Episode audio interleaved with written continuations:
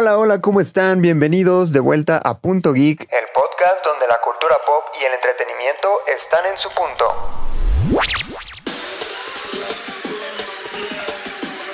Yo soy Luis Montes y como ya es costumbre, me acompaña Mario López, mi amigo y mano derecha. Mario, ¿cómo estás? Muy bien, aquí pasando por esta pandemia, esta contingencia un poquito delicada, pero bien. Fíjate qué curioso, este, dije que, que ya como es costumbre me acompaña Mario López, o sea tú, pero eh, pues así como que acompañarme, acompañarme, pues no, ¿eh? Ya lo sé, pero hay que tomarlo en cuenta como una especie de acompañamiento espiritual, apoyado por la gran internet. Acompañamiento virtual. Ándale, virtual. Gracias a la gran internet. Sí, porque dicho sea de paso, Mario y yo estamos este, respetando la cuarentena y él está en su casita y yo en la mía grabando pues simultáneamente al mismo tiempo, pero pues cada quien desde su respectivo hogar. Como les dijimos en nuestro último video rápido en vivo, decidimos tomar las medidas indicadas para así mantenernos tanto él como yo a salvo y dar el ejemplo que debemos de seguir, cada quien en sus casas a salud saludables y en confinamiento para evitar cualquier problema.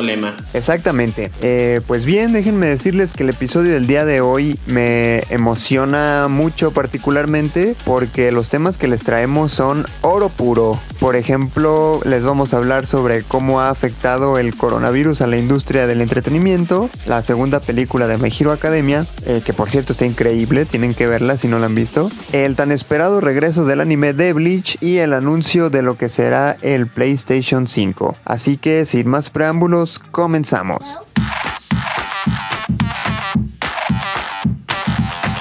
Es casi obligatorio iniciar con este tema, no solo porque últimamente está en boca de todos, sino porque es algo que ha llegado a afectar casi cualquier actividad realizada por el ser humano. Así es, me refiero al coronavirus, o como se le conoce científicamente COVID-19. Sin duda, una pandemia que ha desestabilizado al mundo entero y por lo tanto a la industria del entretenimiento, pues a todos nos llegó a sorprender que de repente todos los eventos se empezaron a cancelar, desde pequeñas convenciones hasta producciones producciones enormes y aunque eventualmente esto pasará, mientras más avanza el tiempo, más y más producciones y eventos son puestos en pausa para tomar las debidas precauciones. ¿Qué opinas, Mario? Realmente fue todo un acontecimiento enorme lo que el COVID-19 o coronavirus llegó a causar en el mundo del entretenimiento, sobre todo desde posponer películas que ya estaban fechadas para un estreno, esperando ingresos, porque realmente es lo que ellos esperan, estrenar para recuperar ingresos por los gastos de producción, hasta eventos tan enormes como la E3, los cuales llevaban que más de 10 años o todavía más y nunca haber tenido algún problema para posponerlo y ahora sí que en este año les tocó cancelarlo y posponerlos al siguiente. Sí, fíjate que hubo muchísimas este, producciones que, que pararon labores, eh, principalmente Disney. Disney de plano sí cerró todo, o sea, cerró parques, canceló producciones y no se había sabido de, de nuevas fechas de estrenos hasta hace unos pocos días que publicaron que, que, pues que ya estaban algunas de las, de las fechas reestructuradas y reacomodadas para estrenar varias de sus películas como Mulan, como Black Widow, o sea, todas las que habían puesto en pausa, que de hecho eran todas eh, películas y series por igual se había puesto en pausa. Sí, realmente sí, fue un acontecimiento enorme como te comentaba. Nunca antes había, había visto algo de esta manera, de tal magnitud. Y es que es una pérdida monetaria enorme, sobre todo para Disney, donde películas que estaban en grabación, series como parques cinemáticos, que son ingresos básicamente diarios, el cancelarlos por completo es parar una entrada de dinero enorme. Y también, asimismo, a nosotros como fans, pues nos dejan en duda sobre cuándo, como tú me comentas. Hasta hace poco se reveló, por ejemplo, Mulan pero unos meses atrás, unas semanas más bien dicho, no se sabía realmente hasta cuándo íbamos a tener oportunidad de ver esa película, dejándonos en la espera. Sí, de hecho, este apenas hace unos días fue cuando revelaron ya las nuevas fechas y pues no solo Disney, también hubo un montón de productoras que cancelaron su trabajo. De hecho, lo que me sorprendió fue que en un principio, cuando todas las producciones se cancelaron, la, la producción de Batman todavía seguía en pie. Creo que en ese caso es para, a lo mejor el trabajo, la producción en la cual se está encontrando en ese momento no se puede posponer, ya fuera por la locación y el clima. Entonces tuvieron que esperar hasta cierto punto del rodaje donde fuera posible el detener la película sin afectar tanto las fechas de estreno que se tienen planeadas. Pues sí, pero de todos modos, por ejemplo, ahorita las, las películas y series que, bueno, más las películas que planeaban estrenarse en estas fechas, eh, te digo, abril, mayo, en estos meses, pues, eh, pues no tiene como mucho sentido. De cualquier manera, los cines están cerrados, este, no hay manera de poder ir a, alguna premier, mucho menos eh, a una visita habitual al cine. Este, entonces, pues no, no encuentro como algún sentido de que sigan algunas producciones todavía en pie, salvo lo que tú mencionas de que, pues, que tenga que ver con la locación o con el clima. Sí, no, ahora sí que es cuestión de cada una de la productora la razón de por qué lo continúan o por qué la pausa.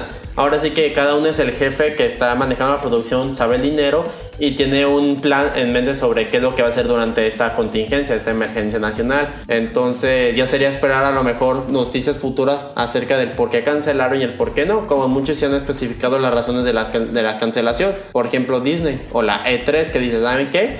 Para evitar el contagio por medida de precaución, vamos a cancelar, vamos a posponer o vamos a realizar el evento de tal manera, ya sea virtual, ya sea ahora sí que cada quien por separado o como te comentaba, posponerlo en otra fecha. Sí, eso es otra cosa, que hubo varias empresas que, que de alguna manera explotaron la, la, creatividad para poder seguir con algunas labores, como por ejemplo este, algunas eh, marcas de tecnología que hicieron sus anuncios por medio de streaming. Exactamente, esa fue una buena manera de explotar las nuevas tecnologías, la internet y el servicio de streaming para continuar de una manera segura. Y realmente me parece bien porque es como dar un salto para nuevas noticias, actualizaciones o eventos en los cuales a lo mejor uno que no tiene la posibilidad de viajar pueda disfrutar de ello.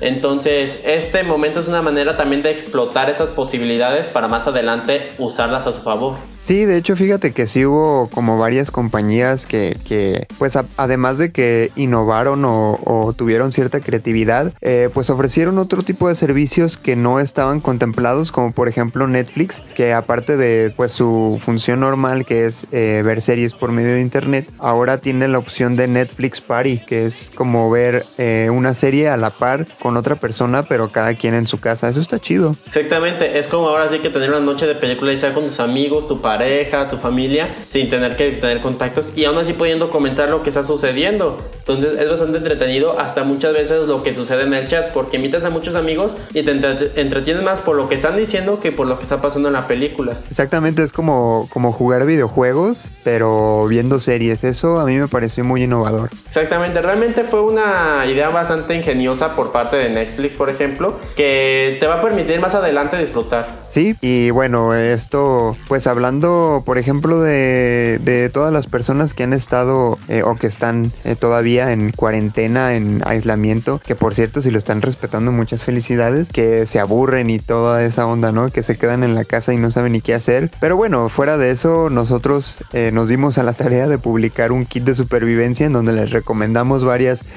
películas, series, cómics eh, para que pasen esta, esta cuarentena un poco más divertida. Sí, ojalá que realmente lo puedan disfrutar este kit que nos esforzamos en traerles o llevarles, dependiendo, porque bueno, sería como llevar a sus casas. Y realmente si les interesó y quieren saber más de esto o nuevas propuestas, nos pueden decir para continuar con un kit parecido. Exactamente, porque de hecho hice una dinámica en, las redes sociales hace poco pidiendo precisamente recomendaciones de películas y, series, libros, etcétera. Que por cierto, más al ratito les voy a comentar.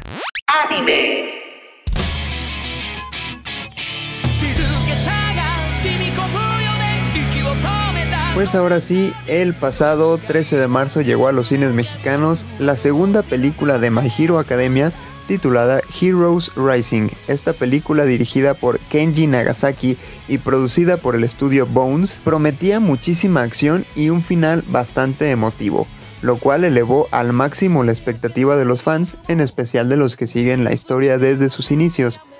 Mario, yo no sé qué opines, pero para mí esta película fue oro puro. Honestamente sí, yo esperaba ver menos, sobre todo tomando en cuenta su película anterior, la de Two Heroes, pero cuando la vi y empezaron las escenas, desde la batalla hasta la convivencia de entre amigos, como empezando a ser héroes, fue muy interesante, algo que a pesar de ver al anime y las mangas, fue innovador e inesperado.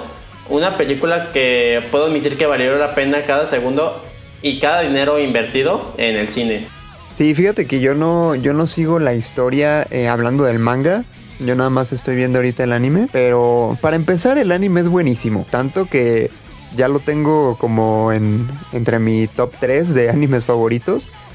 Pero esta película superó totalmente mis expectativas. O sea, como dices, yo la verdad también esperaba menos. Porque pues la primera película sí está muy buena también. Pero definitivamente no tanto como esta última. Sí, no, la primera película se mantiene dentro del rango normal que uno está acostumbrado a ver tanto en el anime como en el manga, como un este arco común. No tiene, tiene emoción, pero no hasta el punto donde te haga estar en la orilla de tu asiento eh, inesperadamente con los ojos abiertos sin saber qué está sucediendo o cómo va a terminar. En cambio esta película fue impresionante, cada momento era inesperado y no sabes cómo iba a acabar y si realmente esa película iba a terminar teniendo una gran relevancia e importancia en el manga y en el anime, que de, empezando de esa película vaya a empezar un arco diferente. Sí, fíjate que sí, sí estuvo muy, muy increíble, en especial porque eh, pues las escenas de acción estuvieron más que bien. Toda la película en general superó las expectativas, pero si hablamos como de aspectos en general, yo destacaría primero la música porque creo que le dio como ese plus, ese, ese sentimiento que, que buscaba reflejar la película, ¿no? Que si de por sí ya te, ya con las escenas ya te transmitía algo, ya te hacía sentir algo, creo que la música te lo acentuaba bastante bien.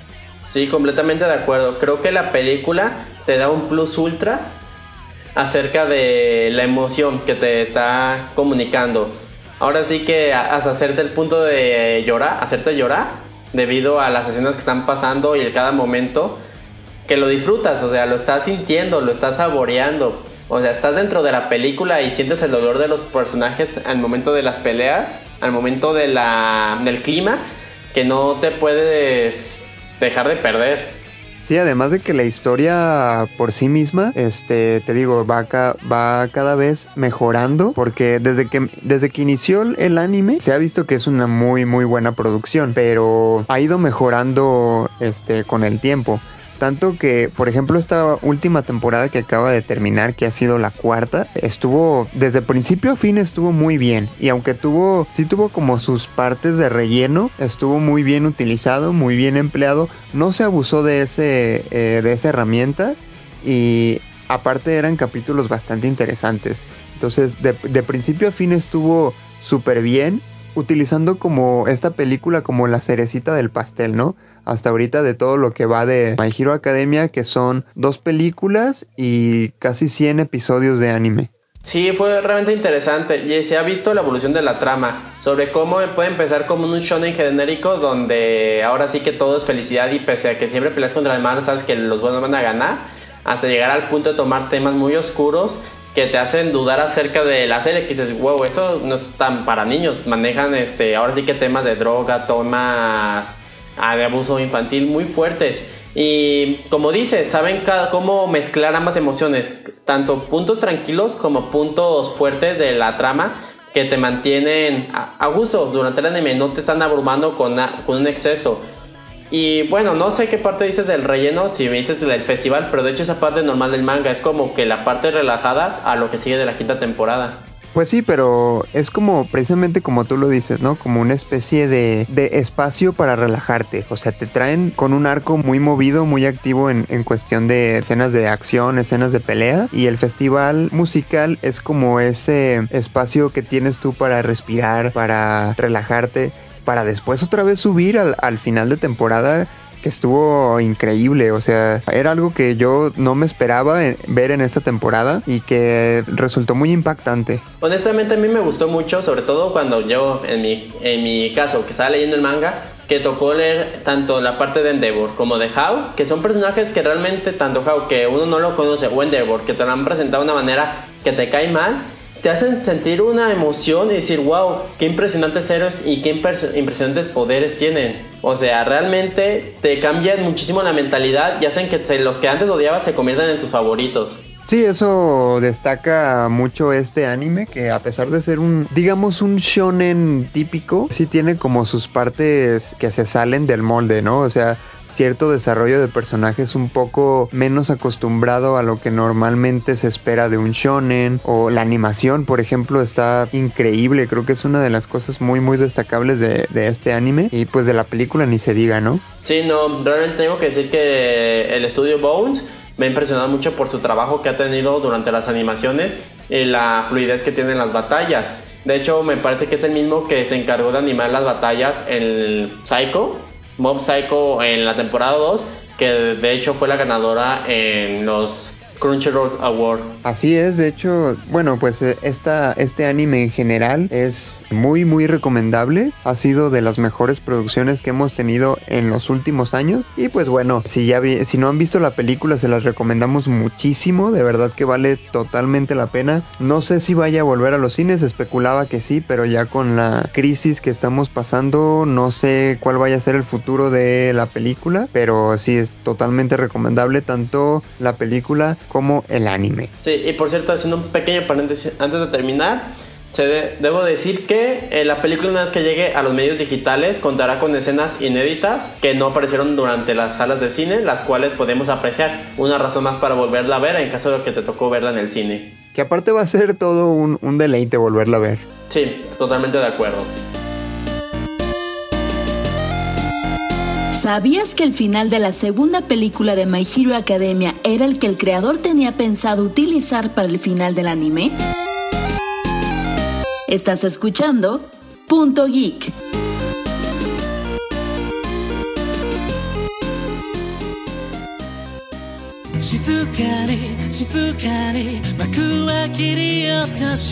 Pues hablando de anime, conocido como uno de los tres grandes del shonen, la creación de Tite Kubo Bleach volverá a terminar lo empezado. Es así que como conmemoración por el vigésimo aniversario de la saga, la mañana del pasado 18 de marzo se dio a conocer que el anime de Bleach estará de regreso para darle el final que todos esperábamos, de manera que la guerra sangrienta de los mil años tendrá por fin su versión animada. Pero esto no termina ahí, pues el one shot y spin-off de Bleach titulado Burn the Witch comenzará a ser publicado en la Weekly Shonen Jump y por si no fuera poco, también se realizará una película animada de esta historia que estará a cargo de Estudio Colorido. Realmente fue una noticia, a mi parecer, muy, muy, muy genial. Cuando yo supe de ello, no pude aguantar mi emoción, sobre todo porque Bleach fue uno de los animes que estuvo dentro de mi infancia, fueron de los primeros que vi y saber que por fin le van a dar un cierre eh, animado es algo que me encantó. Que no pude ahora sí que dejar de sonreír al leerlo. Mira, yo te voy a decir una cosa. Bleach no es ni por mucho el mejor anime que he visto, pero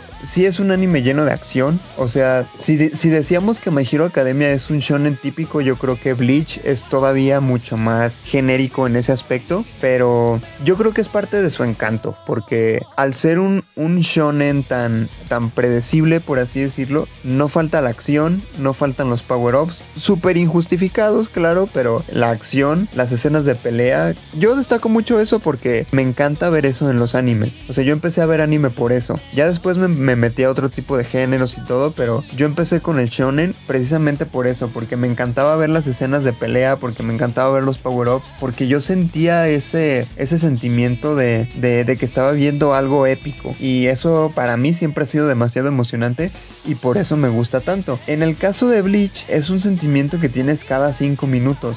Porque a pesar de, que tiene demasiado, demasiado relleno, en cada uno de estos rellenos pues hay algo de acción, hay algo que te puede entretener y la historia original a mi parecer está chida. Aparte de que, bueno, dejando de lado de que parece ser eh, nada más como una especie de juego de Street Fighter en donde le ganas a uno y luego tienes que pelear contra otro más fuerte y luego otro más fuerte y así. Hay que ser honestos, pues la, la historia no es como para ganarse un premio, pero Bleach ha sido un anime, una historia que ha, ha marcado generaciones, tanto que ha sido, es conocido actualmente como uno de los tres grandes del shonen junto con, con Naruto y junto con One Piece y al saber que terminó, o sea que concluyeron el anime, sin, sin una razón aparente y que no terminaron la historia con el manga, hubo una gran decepción con todos los fans porque lo que se venía en el manga estaba increíble, ¿no? Entonces el hecho de que en el aniversario número 20 de, de Bleach hayan decidido como traer esto de vuelta, creo que es algo que los fans van a apreciar mucho porque es algo que ya tenía muchísimo tiempo pidiéndose, tanto que había personas, estudios independientes que se dieron a la tarea de ellos mismos hacer una animación de la guerra sangrienta de los mil años.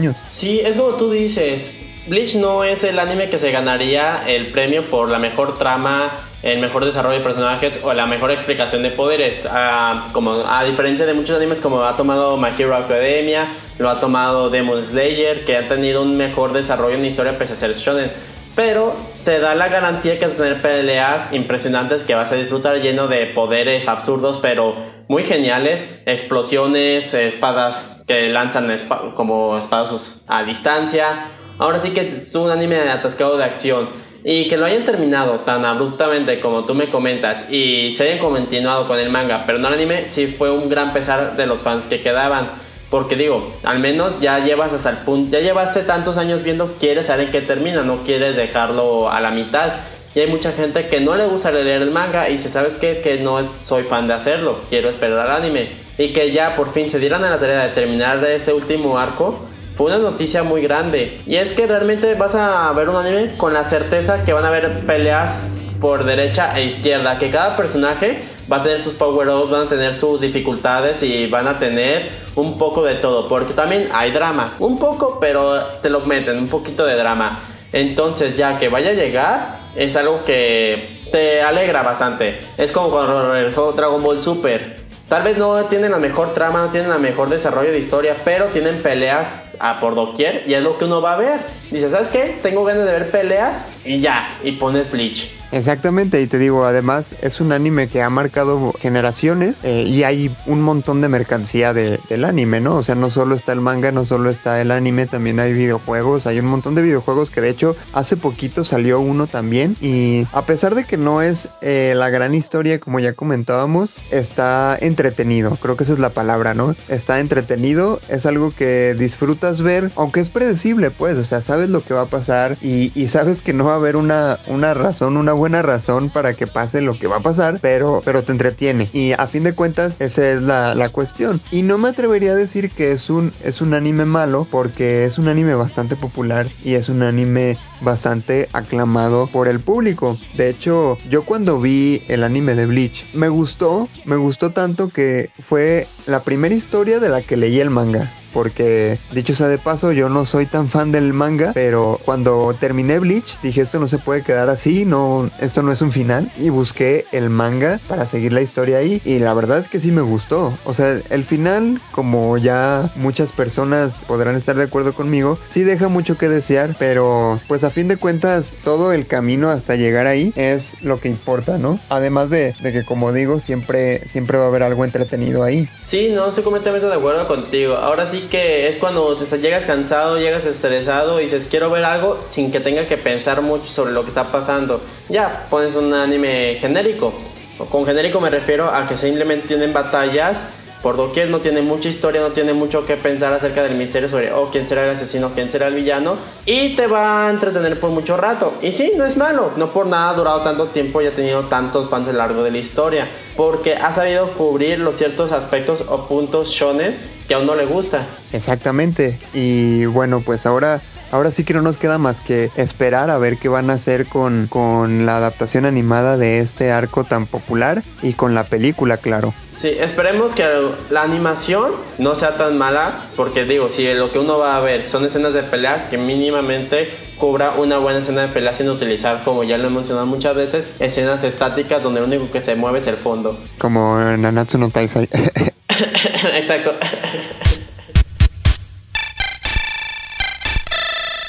Videojuegos.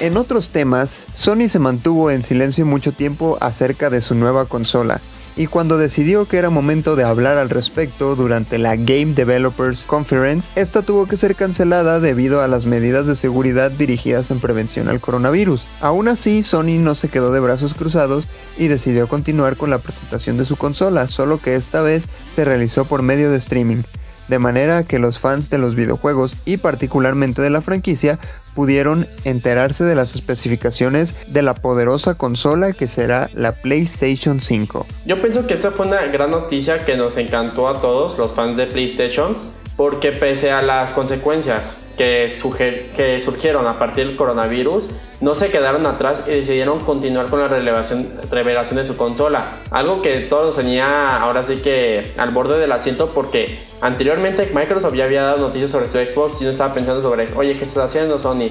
Y además, cuando también Sony decidió salirse de la E3, uno pensaría que qué es lo que estaba haciendo para centrarse en sí mismo.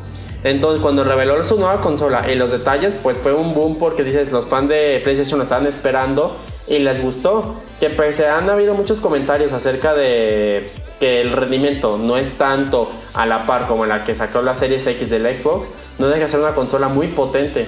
Sí, fuera de todo eso, pues siempre va a haber gente que hable, ¿no? Y que no esté de acuerdo es, parte de, es parte de, porque puedes esforzarte tú en hacer una consola de videojuegos totalmente perfecta, pero siempre va a haber gente que te compare, siempre va a haber gente que no esté de acuerdo, aunque sí considero que Xbox eh, la lleva de ganar en esta generación de consolas, pero no sé, siento que, que Sony todavía no, no ha mostrado todo. O sea, siempre en las, en las generaciones pasadas era al revés, ¿no? Que Sony tenía ciertas mejoras que no tenía Xbox o ciertas características que lo hacían mejor que Xbox y aunque pueda ser cierto, pues siempre va a ser esta, esta la pelea obligada, ¿no? Siempre van a estar los fans de Xbox defendiendo a Xbox y los fans de PlayStation defendiendo a PlayStation.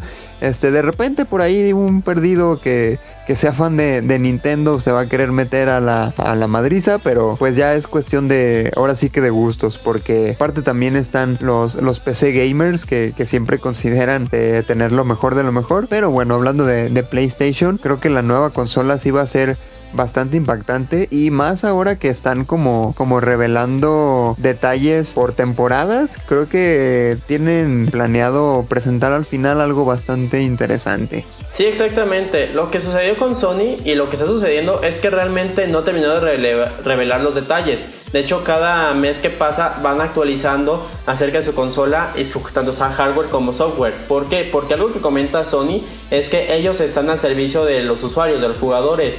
Y realmente lo que quieren es que darnos a nosotros la experiencia que nos merecemos.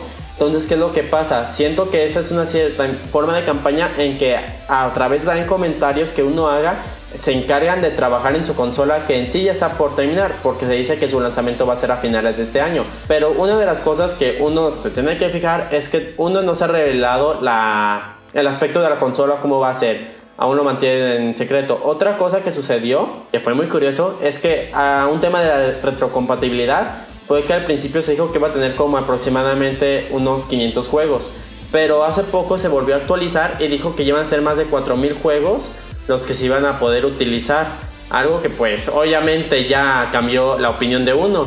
Y también otra cosa que dice Sony es que está pensando de una manera en que su consola esté 5 o 6 años actualizada para que los desarrolladores de juego tengan la libertad de que hacer lo que quieren. Ahora sí que si sabes que quiero hacer un juego que el jugador se sienta dentro del mundo, que llore, que sude, cosas de ese estilo y que la consola tenga la suficiente capacidad para aguantar ese sueño y producirlo para que nosotros lo disfrutemos. Entonces, a partir de esa conferencia de Sony, nos da a entender que siguen trabajando en su consola en ciertos detalles y también no faltará en que después sacan el PlayStation 5 Pro, que siempre es mejor que la primera consola que sacaron nueva. Sí, fíjate que yo no sé si vaya a durar tanto tiempo la consola, precisamente porque el, avance tecnológico siempre es importante, ¿no? Y, y, más en estas, en estas fechas que la tecnología nos rebasa cada vez más. Antes, por ejemplo, sacaban un teléfono nuevo cada dos años, cada tres años. Ahorita cada seis meses ya están estrenando modelos cada vez más potentes y cada vez mejores con eh, características o con funciones que en la vida pensamos que iba a poder tener un celular. Yo creo que con las consolas también va a ser así. Eh, eventualmente el mundo de los videojuegos va a crecer tantísimo y va a ser tan, tan extenso que las consolas van a tener que estarse constantemente renovando para poder ofrecer a los, a los jugadores mejores experiencias porque pues a fin de cuentas es una carrera, ¿no? O sea, tenemos a, varias empresas de videojuegos compitiendo por ofrecer lo mejor de lo mejor y en, en, el caso de las consolas pues es en cuestión a, a las experiencias, ¿no? Este, a las, al tipo de experiencias que puede ofrecer tu, tu, aparato, tu consola como tal y cada vez están pues revolucionándose, innovándose en ese aspecto para ofrecer eh, o más bien para poder satisfacer la demanda que crece y crece y crece y crece en cuestión de, de los jugadores. Sí, es como dices, quieras o no, todos los días es una competencia, es una guerra de mercado en las cuales compañías buscan cómo actualizar, cómo mejorar sus consolas para venderla a nosotros, porque quieras o no, uno va al final a invertir en lo que es mejor, en lo que te va a brindar más diversión, lo que te va a brindar nuevas experiencias, nueva tecnología. Entonces, ¿qué es lo que pasa? Microsoft, Sony, Nintendo no tanto porque eso se mantiene en el lado familiar, pero esas dos empresas han tenido una batalla muy ardua sobre quién va a tener el mejor eh, contenido, la mejor consola para nosotros. Y luego con el hecho de saber que ya Google está entrando dentro de la competencia, al igual que otras marcas externas, eso te da ahora sí que la presión de que tu consola debe estar al 100, ser de las mejores que hay en ese tiempo. Y si una nueva consola saca una nueva, un nuevo hardware, un nuevo software, una nueva actualización o ventaja, tú tienes que rápidamente buscar la manera de superarla. No importa cuánto tiempo te tome, pero mientras más rápido mejor.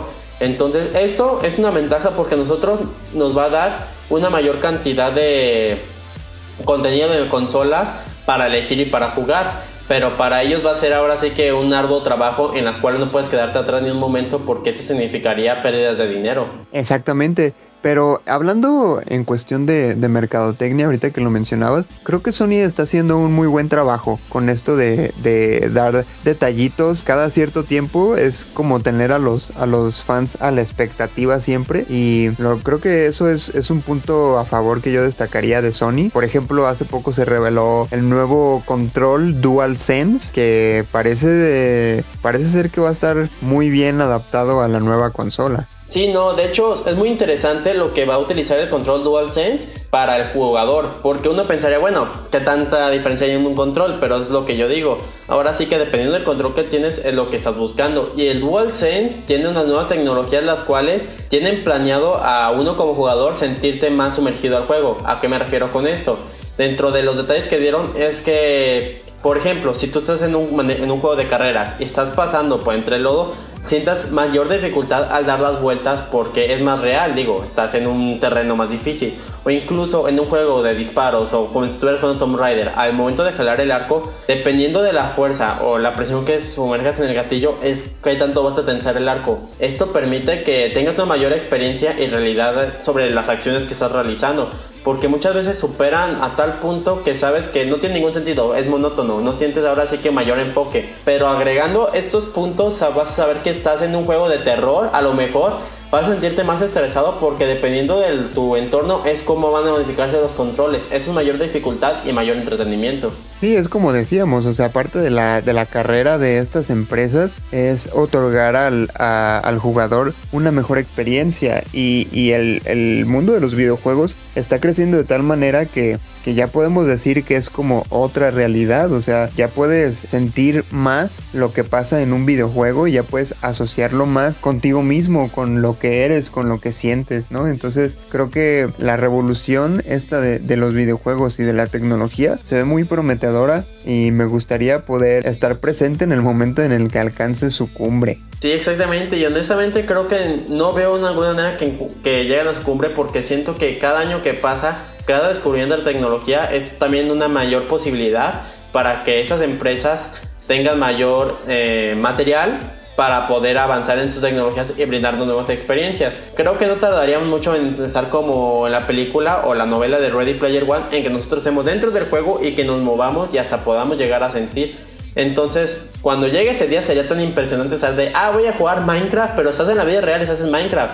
no tanto una realidad virtual, sino que tú estás en el mundo realmente. Sí, eso definitivamente sería muy, muy interesante y, muy divertido, ¿no? Porque aparte de que te diviertes, tienes como toda esta, todo el paquete completo, todas las sensaciones, todas las emociones que, que conlleva un, videojuego eh, y sin mucho riesgo, ¿no? Digo, a fin de cuentas, pues sí puede, en el, en el hipotético caso de que en algún momento como a poder vivir dentro de, de un videojuego, pues sería la idea, ¿no? Que disfrutes tú de todos los, los beneficios que y la diversión que tiene un videojuego, pero sin, sin tener este desventajas en, el, en ese mundo. Exactamente. Digo, todo el mundo ha soñado querer ser un superhéroe. Qué espectacular sería poder estar en la piel del hombre araña sin tener los riesgos que sufrirías. O sea, tendrías todos los puntos buenos en los cuales harías balancearte por los edificios, sentir como si te balancearas por los edificios sin el riesgo de que si te caes, pues te va a doler. Eso sería muy interesante. O, o, por ejemplo, en el de. Me estaba acordando ahorita que me comentabas que, que antes de iniciar el programa estabas jugando Plague Inc. ¿Cómo sería este el juego de Plague Inc. con este tipo de tecnología? Amigo, ese es, estamos ahorita en el año de Plague Inc. Solo sale a las calles. Pero nosotros estamos. O sea, no eres tú quien controla el virus, pues. Es a lo que me refiero. Ah, ya, ya, sí, sí. Entonces sí, seré el creador, no la víctima. Eso sería muy cruel. Sí, ya sé. Pero mucha gente lo jugaría, pienso yo. Puede ser, puede ser. Igual y en los, en los próximos años también aparece un, un videojuego que, que destrona a todos los demás, ¿no? Como lo hizo Minecraft en su momento. Exactamente, sería ahora sí que una novedad en la cual te permita. Creo que al final de cuentas los juegos que más nos termina gustando o entreteniendo son aquellos donde tienes la libertad de hacer lo que tú quieras, que tienes ahora sí que un mundo abierto donde tú tienes que elegir tu propio camino al final de cuentas. Tal vez tengas tu propia historia, pero al final tú tengas la posibilidad de elegir tu camino que quieras, pero con la posibilidad de que tengas ahora sí que a la mano experiencias diferentes, ya sea poderes, armas, magia algo que te saque de la realidad, pero al mismo tiempo sea como en la realidad. Una mezcla así, no sé si me doy a entender. Sí, sí, sí, pues es la idea, ¿no? A fin de cuentas, o no sé si eso es, es como la meta de, de, de, lo que quieren alcanzar esta industria de los videojuegos, pero pues todos los fans queremos eso, entonces creo que sí estaría, no estaría descabellado apuntar a esa meta. No, y realmente sería muy padre. Mientras no sea como un SAO donde también dentro del juego, todos los demás vamos a estar felices. Exactamente. Bien, pues antes de despedirnos, eh, quisiera mandar un saludo a Diana Sosa y a Berenice Alejandra que nos mandan saludos también por redes sociales. Les recordamos que ustedes también pueden mandarnos este, saludos, comentarios, sugerencias. Es más, hasta pueden mandarnos mensajes de audio para que los pasemos aquí en el programa. De hecho, hace unos días y sacando provecho un poco de la cuarentena, pedimos por nuestras redes sociales que nos recomendaran películas, series, cómics, etcétera, para, para compartir algunos aquí en el programa. Y déjenme decirles que, que tuvimos una muy buena respuesta. Les agradezco bastante. Este, por cuestiones eh, lógicas no voy a poder mencionar todas, pero pues vamos a a compartir algunas de las que de las que nos hicieron llegar. Oscar Ceballos nos recomendó Cowboy Bebop, este este anime que, que, ya puede ser considerado de culto, que salió en los años 90, qué buena recomendación. Este Gary Cruz recomienda Tower of God, que de hecho acaba de, estrenarse el anime de este eh, manga, esta historieta coreana y que pues ya es muy popular, ¿no? El manga ya es popular en sí y ahora que ya tiene anime, pues obviamente su popularidad se va a disparar mucho más. Alejandro Magaña nos recomienda el libro llamado Sobre héroes y tumbas. Es una novela de Ernesto Sabato. Alejandra García nos recomienda el anime Monster. Qué buen anime de verdad. También este es de, finales de los 90, principios de los 2000 si no me equivoco. El, el anime es muy bueno, muy muy bueno. Eh, definitivamente muy recomendado. Fernanda Pinel nos recomienda el anime de Kakegurui que de hecho está en Netflix. Y Emanuel Martínez nos recomienda los cómics de The Ultimate Spider-Man. Eh, les agradezco mucho a todos los que nos, nos compartieron sus recomendaciones. Eh, nosotros también tenemos las propias. Recuerden que ahí está en nuestro blog el kit de supervivencia para esta, esta cuarentena. Para que lo chequen y nos dejen en los comentarios si, si quieren otro kit similar, qué, qué recomendaciones harían ustedes. Y pues bueno, ahora sí, hasta aquí el episodio de esta semana. Espero que lo hayan disfrutado. Muchísimas gracias a, a Daniel Bucara que nos apoya con la producción, a Nancy Ocampo y a Miguel Ángel Calderón, quien compuso la bonita melodía en 8 bits que escucharon a iniciar el episodio. Pueden seguirlo en sus redes sociales como Miguel Ángel Calderón en Facebook y como guitarra-miguel en Twitter. También los invitamos a seguirnos en nuestras propias redes sociales. Nos pueden encontrar como punto geek podcast en Facebook, punto guion bajo geek guion bajo podcast en Instagram y punto guion bajo geek en Twitter. Me despido no sin antes recordarles que se laven las manos y sigan las indicaciones sanitarias. Por favor no salgan de casa hasta que sea seguro. Yo soy Luis Montes. Yo soy Mario López. Y nos escuchamos la próxima vez aquí en Punto Geek.